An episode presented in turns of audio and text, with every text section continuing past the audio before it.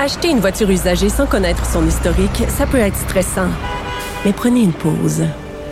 Et procurez-vous un rapport d'historique de véhicule Carfax Canada pour vous éviter du stress inutile.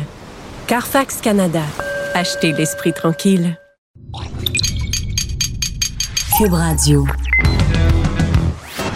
Il connaît tous les dessous de la politique. L'économie, la santé, le transport. Antoine Robitaille. Là-haut sur la colline.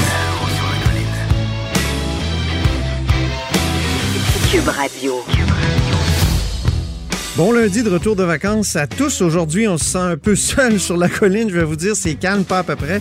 Mais on aura une super émission quand même. On parlera du danger de plus en plus grand d'être piéton au Québec. Hein, oui, euh, et ce sera avec Jeanne Robin, qui est elle-même porte-parole de Piéton Québec. Puis ensuite, euh, mon ami historien Dave Noël sera là avec nous pour euh, nous présenter ses chiffres de l'histoire, ses anniversaires souvent oubliés et de chiffres pas ronds. hein. Il se spécialise dans les chiffres qui ne sont pas ronds, donc des, euh, des anniversaires évidemment en histoire politique du Québec. Mais d'abord, mais d'abord, mais d'abord, il y a un vadrouilleur avec nous au studio, et oui! Donnez-moi des roses, mademoiselle, car j'ai rendez-vous. C'est très important. Bonjour Patrick Belrose. Bonjour, Antoine. Bonne Correspondant, année. euh, ben oui, bonne année à toi aussi, correspondant parlementaire à l'Assemblée nationale pour le Journal de Québec et le Journal de Montréal. Donc, euh, on parle de rendez-vous dans la chanson de thème de, de ta chronique, évidemment, de, de Fernand Gignac. Et les rendez-vous cette année, quand même, en politique québécoise, il y en a deux déjà qu'on connaît très bien. C'est la course, les courses à la chefferie au Parti québécois et au Parti libéral du Québec. Exactement. Je pense que ça va occuper beaucoup de place dans l'actualité au cours euh, des prochains mois. On devrait, avoir, on devrait avoir les deux nouveaux chefs d'ici juin, si je ne me trompe pas. En tout cas, dans le, cas du Parti québécois, c'est certain. Pour le PLQ aussi. Euh, et donc, euh, il y a eu un petit peu de mouvement pendant le temps des fêtes. Évidemment, tout ça bouge très tranquillement. Mais là, on Oui, a oui, c'est ça. Les gens sont plus dans les, les parties de famille. Exactement, mais on a appris que l'avocat euh, spécialisé en, migra- en immigration, Stéphane Enfield, serait tenté par la course à la chefferie du Parti québécois. Euh, c'est assez intéressant. Stéphane Enfield, peut-être que les gens ne le replacent pas, mais on le voit souvent dans les médias sur les questions d'immigration. C'est un ancien euh, commissaire à la Commission de l'immigration et du statut de réfugié. Dieu sait qu'on l'a vu en commission parlementaire aussi. Exactement. Hein, Il pourrait- vraiment opposé au projet de loi sur Sur- l'immigration, ben, à la loi sur, sur l'immigration du Exactement, gouvernement de, de la CAQ au printemps dernier. Mais par le passé, on l'a aussi beaucoup connu dans les causes de Freddy, Freddy Villanueva. Ouais. Euh, plus récemment, il défend aussi euh, le président en exil, euh, Carles Puigdemont, pour la Catalogne. Donc, quelqu'un qui prend souvent le micro et qui est très à l'aise avec le micro, qui est très intéressant à interviewer, il fait de la bonne clip, comme on dit euh, Ok. en journalisme. Donc, un candidat qui Des pourrait être extraits, Patrick. assez intéressant, oui. Ben, je pense que clip, c'est accepté quand même en français, Antoine. C'est un candidat qui pourrait être assez assez intéressant et surtout, il apporte une vision euh, Oui. disons, différente un petit peu des questions d'immigration. On a beaucoup, beaucoup euh, fait de millage, si tu me permets, Ben oui. sur la question d'immigration dans les dernières années. Euh, pour sa part, il dit, ben, écoutez, il faut plutôt additionner, donc s'assurer d'aller chercher les communautés culturelles. Donc, un discours très inclusif par rapport aux communautés culturelles, ce qui pourrait être assez Le différent. québécois joue toujours, comment dire, est comme toujours hésitant là-dessus. Ben, selon les chefs. Parfois, on va du côté, disons, Gérald Godin. Gérald Godin, euh, à qui une tradition de, de grande ouverture à l'égard des immigrants. Jean-François Lisée aussi, comme ministre, a beaucoup tendu la main euh, Absolument. aux autres communautés. Euh, mais Parfois, on va du côté de la burqa, de la mitraillette cachée sous la burqa. Et Jean-François Lisée à nouveau. Alors, tu dans un même chef, on a, les, Exactement. on a les deux opposés. Euh, ça pourrait faire une course intéressante parce qu'on sait qu'il y a aussi Frédéric Bastien, euh, l'historien, Ah oui. euh, qui songe à, à se lancer. Et lui, dans une entrevue qu'il m'avait accordée euh, à l'automne dernier, euh, allait vraiment à l'opposé. Il disait, écoutez, au contraire, il faut aller encore plus loin dans la réduction des seuils d'immigration. Euh, on sait que la CAQ a fait passer très brièvement là, de 50 000 à 40 000 le nombre d'immigrants que le Québec reçoit. On va recommencer à augmenter pour revenir à 50 000 bientôt. Ben oui. Mais M. Bastien disait non, non, au contraire, là, écoutez, il faut descendre jusqu'à 25 ou 30 000. Donc, deux discours vraiment à l'opposé sur les questions d'immigration, sur les questions euh, d'ouverture aux, communautés- aux communautés culturelles. Donc, ça pourrait faire une course assez intéressante au PQ. Sinon, bien évidemment, il y a deux forts en bouche, hein, puis deux personnes euh, convaincues. là. tout à fait. C'est des gens qui ont du contenu. Tu sais, c'est Frédéric Bastien donc, qui a publié un livre, La bataille de Londres, sur le rapatriement de la Constitution. Euh, monsieur, euh, Monsieur Enfield aussi, qui est quelqu'un qui a un contenu intéressant. Donc, c'est pour faire une course intéressante. Pour l'instant, on sait qu'il y a toujours Sylvain Gaudreau qui est le seul euh, candidat en Ben piste. oui. Et qu'il y a Paul Saint-Pierre Plamondon aussi qui euh, réfléchit toujours. Euh, dans le cas des trois candidats là, en attente, on attend toujours d'avoir on va les voir règles vraiment, de la euh, course à la chefferie. Ouais, qui seront ça. dévoilés le 1er février prochain à Montréal. Ça va être toute une course quand même. C'est une course. Hein? Ah, j'ai oublié aussi Guy Nantel. C'est vrai, Guy Nantel qui Ah euh, bon? attend toujours. T'as oublié le plus drôle. D'ailleurs, euh, ben écoutez, il dit que c'est pas une blague euh, malgré son statut d'humoriste. Euh, le 24 décembre dernier, il a publié un tweet qui disait, je vous le lis, Chers amis, je vous souhaite un joyeux Noël et une superbe année à venir. Vous êtes très nombreux, très nombreux à vous informer à propos de la chefferie du PQ. Sachez que les règles sortiront dans quelques semaines et que d'ici là, Ah. je continue d'y réfléchir le plus sérieusement du monde à suivre. Et Ah, il y avait dans un tweet ça. précédent précisé que sa tournée achevait, je crois, au printemps, euh, quelque chose comme ça. Et donc, euh, que par la suite, il serait très disponible. Donc, il faut considérer sa candidature de façon euh, très sérieuse. Donc, potentiellement quatre personnes. Hein? Potentiellement quatre personnes avec euh, des horizons différents, très, très différents. Faut Des hommes blancs? Oui, en effet. en effet. Euh, aucune femme, euh, malheureusement, dans la course pour l'instant. Et personne des communautés culturelles. Mais euh, pour l'instant, eh bien, en fait, on n'avait pas qu'il n'y ait pas de course du tout. C'est ça. Et là, finalement, on s'aperçoit qu'il y a des gens avec des profils intéressants qui, qui se manifestent. Très côté bien. Puis- PLQ, Ben oui, au Parti libéral, qu'est-ce qui se passe? Ben, une petite mise à jour, donc il n'y a pas de nouveaux candidats euh, sur le radar. Par contre, euh, Alexandre Cusson, donc l'ancien, euh, ben, toujours maire de Drummondville, toujours, mais en fait la- l'ancien président de l'UMQ, qui tranquillement commence à, à financer ce- son, son équipe. Euh, Juste avant les fêtes, on se souvient qu'on avait appris. c'est un départ là, hein, Patrick? Ben, c'est un même, départ, un il- départ, Il part il avec plusieurs, plusieurs mois de retard sur Dominique Anglade, donc c'est sûr que. faut pas Oui, mais en même temps, tu sais, quand c'est annoncé au conseil général du PLQ, et il n'y avait rien à dire. Tout à fait. Carrément. En fait, il- sur rien. Rien sur rien. Il venait de, on venait de réussir à le convaincre de se lancer. Donc, il était très, très, euh, ben, on va dire peureux. En fait, il, il avait peur de prendre position. Donc, euh, oui, c'est un départ lent sur le plan du contenu, mais sur le plan du financement, euh, Dominique Anglade, avant les fêtes, avec 90, 98 000 euh, d'accumulé. M. Cusson était à 17 000. Il a réussi à doubler plus ou moins. Il est rendu à 30 000. Donc, il a fait un gros cocktail de financement là, Oui. juste avant les fêtes. Madame Anglade est toujours à 100, 100, 101 000. Donc, tranquillement, il rattrape le temps perdu, mais c'est plusieurs mois donc de retard qu'il y a sur Mme Anglade. D'ailleurs, Mme Anglade a 439 donateurs contre 74 pour M. Cusson. Euh, c'est un- toute une pente à, à remonter. Ben oui, pour l'instant, c'est, euh, ils sont pas à armes égales, disons. Non, vraiment pas. Et Mme Ouais. Anglade a des, euh, des donateurs assez intéressants comme Stephen Bronfman, Aldo de la chaîne Aldo, Aldo Ben Saoun de la chaîne Aldo. Donc, euh, des donateurs assez intéressants. Du côté de M. Cusson, il y a Sylvain Langis, l'ancien directeur du Oui. PLQ, qui d'ailleurs était au Ouais. centre de sa campagne aussi.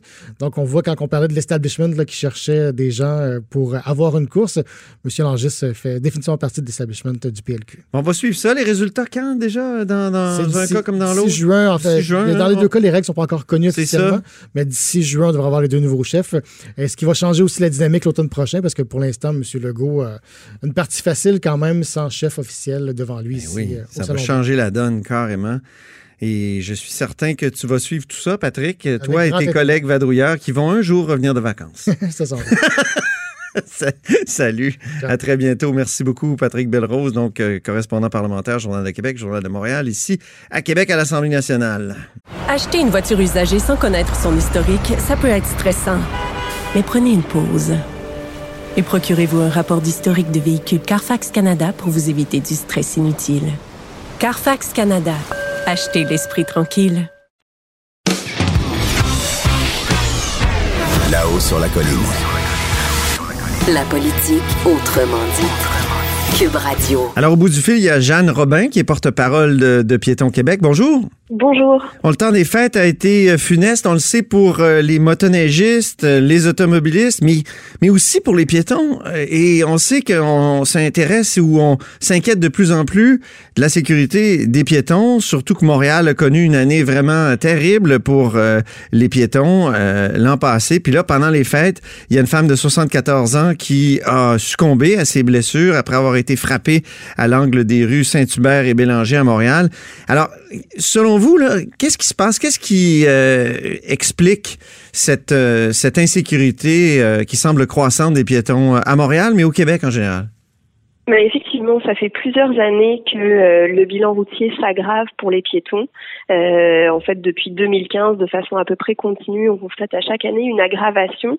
Euh, elle, s'explique probablement par plusieurs facteurs. C'est sûr qu'on voit que une partie du bilan, c'est les personnes âgées, donc le vieillissement de la population peut avoir un certain effet. Euh, mais plus largement, l'augmentation de la circulation motorisée, l'augmentation de la taille des véhicules fait en sorte que les piétons sont plus à partout et, euh, et ça se reflète effectivement dans le bilan routier malheureusement. Comment faire alors pour euh, rendre euh, les, c'est-à-dire la sécurité des piétons, améliorer la sécurité des piétons? Est-ce qu'il faut diminuer la, la taille du parc automobile? Oui, c'est sûr que c'est la clé principale. En fait, euh, en, en, sécurité, on parle de réduire le risque à la source. Donc, si on réduit la circulation motorisée, forcément, on améliore la sécurité des piétons. Euh, maintenant, on sait qu'on va pas pouvoir euh, diminuer de moitié euh, dans, dans, dans, les quelques prochaines années la circulation. Donc, en attendant, il faut travailler aussi à sécuriser les aménagements. Les piétons ont, pas de carapace, ont pas une carrosserie qui les qui les protège comme euh, comme les occupants d'un véhicule automobile. Euh, donc, ce qui peut protéger les piétons, c'est vraiment la façon dont on conçoit les rues, les routes, dont on aménage les intersections. Et, euh, et là-dedans, les concepteurs, les ingénieurs, les techniciens, les personnes qui s'occupent de l'entretien des rues ont un, rôle crucial à jouer pour améliorer la sécurité des piétons. Alors concrètement, ça pourrait être quoi Mettons là à l'angle Saint-Hubert et Bélanger à Montréal, où là où a été frappée la, la dame de 74 ans?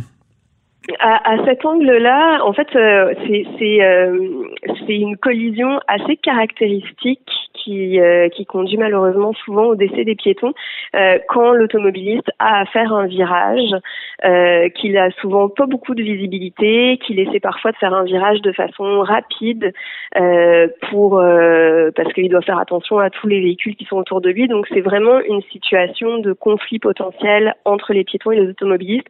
Donc souvent pour limiter ce conflit-là, ce qu'on peut faire c'est vraiment apaiser la circulation dans les intersections. Donc on va venir créer des avancées de pour que le piéton soit exposé moins longtemps, euh, créer un îlot refuge au centre de la chaussée qui va permettre aux piétons de faire la traversée en deux temps et qui va aussi amener la circulation euh, motorisée à ralentir euh, et peut-être à, faire une manœuvre de façon un, peu moins rapide et un peu moins dangereuse pour les piétons. cela dit, d'une manière générale, il faut aussi qu'on prenne conscience que nos milieux de vie n'ont pas du tout été conçus pour les piétons, que des situations conflictuelles comme celle-là, il y en a à tous les coins de rue, et que donc il faut vraiment, faut vraiment repenser la façon dont, dont on aménage et dont on se déplace, puis arrêter de donner la priorité à la vitesse systématiquement. Je vais faire l'avocat du diable, euh, et, et, les gens, souvent, on les entend dire, ben, les piétons sont pas prudents ils traversent n'importe où, euh, ils, ils, regardent pas avant de traverser. Euh, qu'est-ce que vous répondez à ces gens-là? D'abord, le, je pense que le, le, code de la sécurité routière, ça doit être une des lois les moins respectées euh, au Québec et c'est valable dans tous les pays. On commet tous des infractions, plusieurs par jour. Celles des piétons sont parfois plus visibles parce que les gens sont dans leur voiture, ils regardent les piétons, ils voient ce qu'ils font, mais en réalité, quand on est au volant, on commet tout autant d'infractions. Euh, on dépasse légèrement la, la, la vitesse autorisée, euh, on omet de donner la priorité, on s'engage dans un carrefour alors qu'on n'est pas capable de le libérer avant que la lumière passe au rouge. Bref, on est souvent en infraction. Donc, je ne prétendrai pas que les piétons respectent le code de la sécurité routière à la lettre. Euh, c'est pas le cas, pas plus que les autres usagers. Euh, par contre, euh, c'est pas la responsabilité des piétons qui est souvent en cause dans une collision mortelle. Et, et d'ailleurs, euh, on se rend compte que euh, plus de la moitié des piétons qui sont tués sur nos routes, c'est des personnes âgées. Et si les personnes âgées se font tuer sur les routes, c'est pas parce qu'elles ont été imprudentes puis qu'elles ont qu'elles ont voulu euh, qu'elles se sont mises sciemment en danger c'est souvent parce que l'aménagement les a pas protégées qu'elles n'ont pas eu le temps de traverser en sécurité donc elles se sont retrouvées en difficulté parce que l'aménagement n'était pas prévu pour Eh elles oui. donc oui il faut en appeler à la prudence de chacun mais ça fait des décennies qu'on en appelle à la prudence de chacun puis on se rend compte que malgré ça il continue à y avoir des décès donc là euh, il, il faut euh, il faut changer un petit peu notre euh, notre vision puis notre stratégie Euh, et c'est pour ça que qu'à Piéton Québec on appelle vraiment à travailler sur l'aménagement puis à à reconsidérer la place de la voiture dans nos villes pour Mais- faire davantage de place aux usagers plus vulnérables. Mais Jeanne Robin, quand même, il y a, il y a des aménagements qu'on appelle les passages piétonniers. On sait que près de 35% des piétons blessés et 20% des piétons tués par des automobilistes en 2015-2016 là, se trouvaient sur des passages, des passages protégés pour piétons. C'est incroyable. Oui, parce que malheureusement, c'est pas Donc, il y a des aménagements, on les utilise, mais les, les automobilistes ne respectent pas cet, cet aménagement-là particulier. Non, mais il faut, euh, si on se met dans la tête d'un automobiliste, vous roulez sur une artère qui a deux fois deux voies de large, parfois deux fois trois voies de large. Euh, vous avez un peu le sentiment d'être sur une autoroute et le passage pour piétons, il passe tellement vite qu'on n'a pas le temps de le voir. Donc, euh, oui, il, faut se, se, se, se conscientiser puis euh, considérer la place des piétons et s'arrêter à chaque fois qu'on voit un passage pour piétons. Mais parfois, on les voit tout simplement pas. Donc, Mhm. il, il faut arrêter de concevoir nos artères urbaines comme des autoroutes. C'est Le ça. seul endroit où on peut pas voir de piétons, c'est une autoroute. En ville, on va en voir. Donc, il faut peut-être accepter de reconsidérer la vitesse de circulation aussi euh, et aménager différemment nos artères et nos collectrices. Parce Ben, les, que les passages pour piétons, est-ce qu'ils ne devraient pas être marqués par des petits poteaux, des petits, euh, je sais pas comment on les appelle, des, mais En, en vous- fait, des bollards, là? Hum. Il est, euh, oui, effectivement. Mais quand on parle d'île au refuge au centre de la chaussée, ça sert aussi à ça. Ça sert aussi à signaler qu'il y a un passage à cet endroit-là.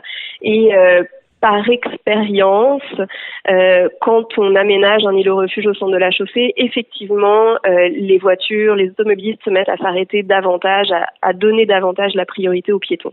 C'est pas un effet complètement magique, mais euh, ça aide, disons, Mhm. de voir les choses. Euh, puis ça contribue aussi à limiter l'exposition. Le piéton, quand il est protégé par un bollard, il va être plus visible, il va être protégé plus longtemps, donc il sera moins longtemps à risque, euh, parce que euh, il y a aussi une, une limite à la largeur d'une voie qu'on peut Ben Euh, c'est sûr que vous et moi, on est des personnes en bonne santé, en forme, on est peut-être capable d'accélérer quand on voit un véhicule qui arrive et qu'on se dit oups, il m'a peut-être pas vu. Ouais. Mais pour une bonne partie des piétons, c'est pas le cas. Que ce soit euh, euh, un adulte euh, qui, qui est chargé de paquets ou euh, qui a des enfants, euh, qui tient des enfants par la main, ou une personne âgée qui pourra parfois pas bien voir, pas bien entendre et surtout pas accélérer pour traverser plus vite. En terminant, il y, a, il y a le médecin Alain Vadeboncoeur euh, qui a lancé euh, une pétition en décembre justement sur l'importance de respecter les passages piétonniers. Lui, il dit qu'il faut euh, tripler le montant des amendes pour ceux qui respectent pas les passages. Et Ça prendrait un blitz policier. Qu'est-ce que vous en pensez? D'abord, avez-vous Oui. signé la, la pétition? Oui, tout à fait. J'ai Oui. signé la pétition. Euh, bien sûr, on, est on est on est en contact avec euh, le docteur Alain Vadeboncoeur et effectivement, euh, en fait, ce qu'il appelle, c'est un peu à en faire un projet de société, à se dire on, on est capable de changer notre façon de conduire et de changer notre façon de, de considérer euh, les piétons et de leur donner davantage la priorité. Euh, alors oui, euh, mettre en place des pénalités plus élevées, ça va jouer sur la norme sociale, sur l'importance qu'on accorde aux piétons ça ne suffira pas parce que souvent il y a un problème de distraction et que euh, et, et donc il faut en même temps travailler sur les aménagements.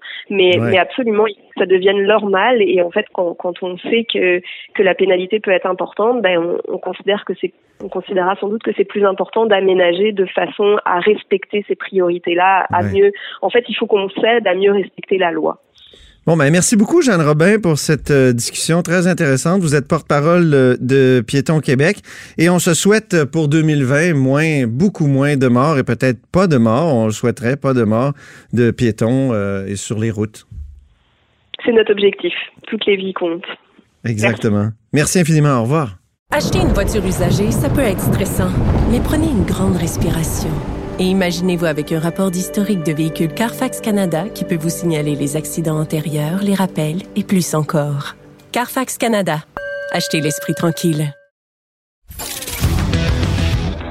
Là-haut sur la colline. Une entrée privilégiée dans le Parlement.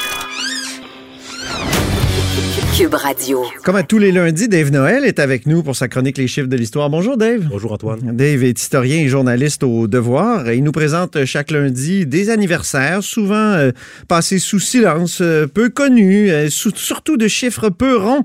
Justement, aujourd'hui, deux anniversaires, il y a 221 ans et il y a 38 ans. Commençons par il y a 221 ans, le 10 janvier 1799. Que s'est-il passé, Dave? Oui, un événement euh, peu connu en soi, mais qui a eu des conséquences importantes. Euh, donc, c'est un, comment dire, un discours de, de Joseph Octave Plessis, qui est notamment curé de Québec, euh, donc en chaire à la cathédrale de Québec. Il fait un discours pour euh, souligner la victoire britannique de- euh, d'Aboukir. Donc, Aboukir, c'est une bataille navale qui se déroule au large de l'Égypte. Euh, donc, euh, c'est à l'époque, c'est Napoléon qui euh, tente, qui à l'époque est seulement général, n'est pas encore empereur, il tente de faire la conquête de l'Égypte. Il part avec une flotte et euh, en 1798, la flotte est détruite par l'amiral Nelson. Donc, la colonne, la colonne Nelson qu'on connaît à Montréal, euh, ça fait référence à cet amiral-là. Et donc, il détruit la flotte. Napoléon devient prisonnier de sa conquête en Égypte et il ne peut plus revenir en France avec son armée. Donc, Il finira par revenir et devenir empereur, mais donc, à court terme... Avec un obélisque? Oui. qui, qui, lui, est à la place de la Concorde. Oui, oui, notamment. Ouais. Et, euh, mais donc, euh, donc c'est une, défaite navale importante. Et en 1799, les autorités coloniales britanniques euh, du Bas-Canada, qui à l'époque est la, la colonie, décident de souligner l'événement, de faire des célébrations, et le clergé appuie ce mouvement-là. Et M. Plessis, lui, il en met plus que le client en demande, si on veut. Ah oui? Il développe... Plus que la reine en demande. Oui, tout à fait. Il, il- il développe un argumentaire euh, selon lequel euh, la colonie du Bas-Canada ou le Canada tout simplement a été préservé des, euh, des affres de la Révolution française grâce à la conquête britannique Oui. euh, qui a eu lieu 40 ans plus tôt. Là. On est 40 ans après la bataille des plaines d'Abraham. Et donc... euh, les Britanniques, finalement, nous auraient sauvés de la terreur, des décapitations, du clergé qui est, qui, qui est mis de côté. Donc, euh, c'est ça, ils développent vraiment la thèse de ce qu'on a appelé la conquête providentielle. C'est vraiment à ce moment-là qui est le, le moment fondateur. C'est là qu'on développe surtout euh, cette thèse. OK. Oui, tout à fait. C'est vraiment à ce moment-là que c'est vraiment parce que son... Finalement, que les Anglais nous auraient sauvés ou Oui. sauvé la Nouvelle-France d'un sort épouvantable à cause de la Révolution française. C'est Oui. vrai quand même qu'il y a eu la terreur. Je me demande ce qui serait arrivé avec euh, la Nouvelle-France euh, si on n'avait pas été conquis? C'est une bonne question. Oui, oui, mais là, on est Qu'est-ce qui est on arrivé des... des- Ouais. euh, à très long terme. Mais si on regarde les colonies espagnoles de l'Amérique du Sud, Ouais. l'Espagne avait été un peu conquise, entre guillemets, par la France de Napoléon. Il avait installé son frère aîné sur le trône. Ouais. Et euh, les colonies, euh, graduellement par la suite, sont devenues indépendantes. Donc, tout est possible. On est vraiment dans l'histoire fiction. On essaiera, de- on va essayer de pas trop y- aller euh, parce qu'on est vraiment dans, dans les hypothèses. C'est le fun, l'histoire fiction. OK, mais Oui, on on n'ira aime pas ça, trop. mais on va rester quand même prudent. Oui, c'est ça. Bon, c'est le temps de passer au deuxième anniversaire que tu veux souligner aujourd'hui. Il y a 38 ans, le 8 janvier 1982. Que s'est-il passé, Dave? Oui, c'est la démission de Claude Morin, qui est le ministre des Affaires intergouvernementales de René Lévesque à l'époque. On est euh, peu de temps après la nuit des longs couteaux qui a mené au rapatriement de la Constitution sous Trudeau père. Et euh, donc là, on- Claude Morin annonce à tout le monde euh, qu'il démissionne, il quitte euh, ses fonctions et il s'en va enseigner à l'ENAP. Donc à l'époque, la raison avancée, c'est que dans le fond, c'est l'échec des négociations constitutionnelles, il peut plus retourner à la table, euh, ce genre de choses-là, mais on apprendra beaucoup plus tard qu'une des raisons, notamment, c'est que M. Morin avait collaboré avec la GRC. Et ça, on va l'apprendre au début des années 90 euh, grâce à Normand Lester qui a mené une, une enquête. Il y a Euh, plusieurs livres qui ont été écri- écrits oui. là-dessus. C'est- une énigme, mais, mais qui n'est pas tellement énigmatique. Euh, non, ben, Hein? ouais, disons, M. Monsieur Tu Morin s'est défendu sur plusieurs, euh, notamment dans l'ouvrage L'affaire Morin. Ouais. Et là, il explique euh, ce qui l'a amené à collaborer. Selon sa version des faits, c'est plutôt lui qui, l'aurait, qui aurait infiltré la GRC que l'inverse. Mais donc, c'est un débat euh, ambigu, si on veut. Ouais, c'est un débat sans fin entre euh, Normand Lester, le journaliste de Radio-Canada à l'époque, et lui. Tout à fait. Et d'ailleurs, je crois qu'on a un extrait. Oui, on a un extrait de Claude Morin qui euh, parle des négociations constitutionnelles et de la difficulté qu'elle posait à l'époque. J'ai dit à mes collègues des autres provinces, là, euh, ce Front commun-là, vous y tenez peut-être pas, vous autres. Moi, j'y tiens. Si le Front commun s'effoire, en d'autres termes, si vous nous laissez tomber, moi, je suis identifié avec cette euh, politique-là et c'est automatique. Le jour où ça tombe, euh, moi, je m'en vais comme député et comme ministre. Alors, c'est arrivé au mois de novembre 81. Tout le monde se souvient de l'isolement du Québec. Et ensuite de ça, ce qui s'est passé, c'est que le lendemain, 6 novembre, J'ai envoyé une lettre à tous mes collègues du Canada, que j'ai publié dans mon livre euh, Lendemain piégé, d'ailleurs, qui était évidente, euh, qui était, évident pour cette lettre-là que je ne les reverrais pas. Et euh, j'ai préparé une lettre de démission pour M. Lévesque. Donc ça, on, entend M. Morin expliquer pourquoi il est parti à ce moment-là. Et une des raisons pourquoi euh, c'est en 82 que ça se produit, c'est qu'on voulait permettre à M. Morin de toucher à son fonds de pension. Et donc, en, parce que normalement, il, aurait dû partir à la fin 81, au moment où il a confié, euh, comment dire, sa collaboration avec la GRC a été, s'est rendue jusqu'aux oreilles de M. Lévesque. M. Morin lui soutient qu'il lui avait dit déjà à l'avance, il avait prévenu le premier ministre de ça.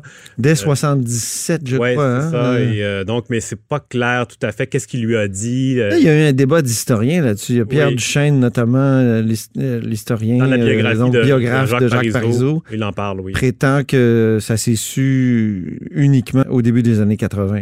C'est ça. Ouais.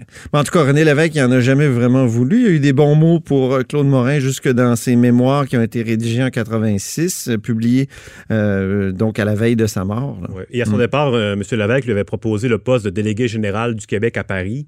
Donc, il voulait le garder quand même près de lui.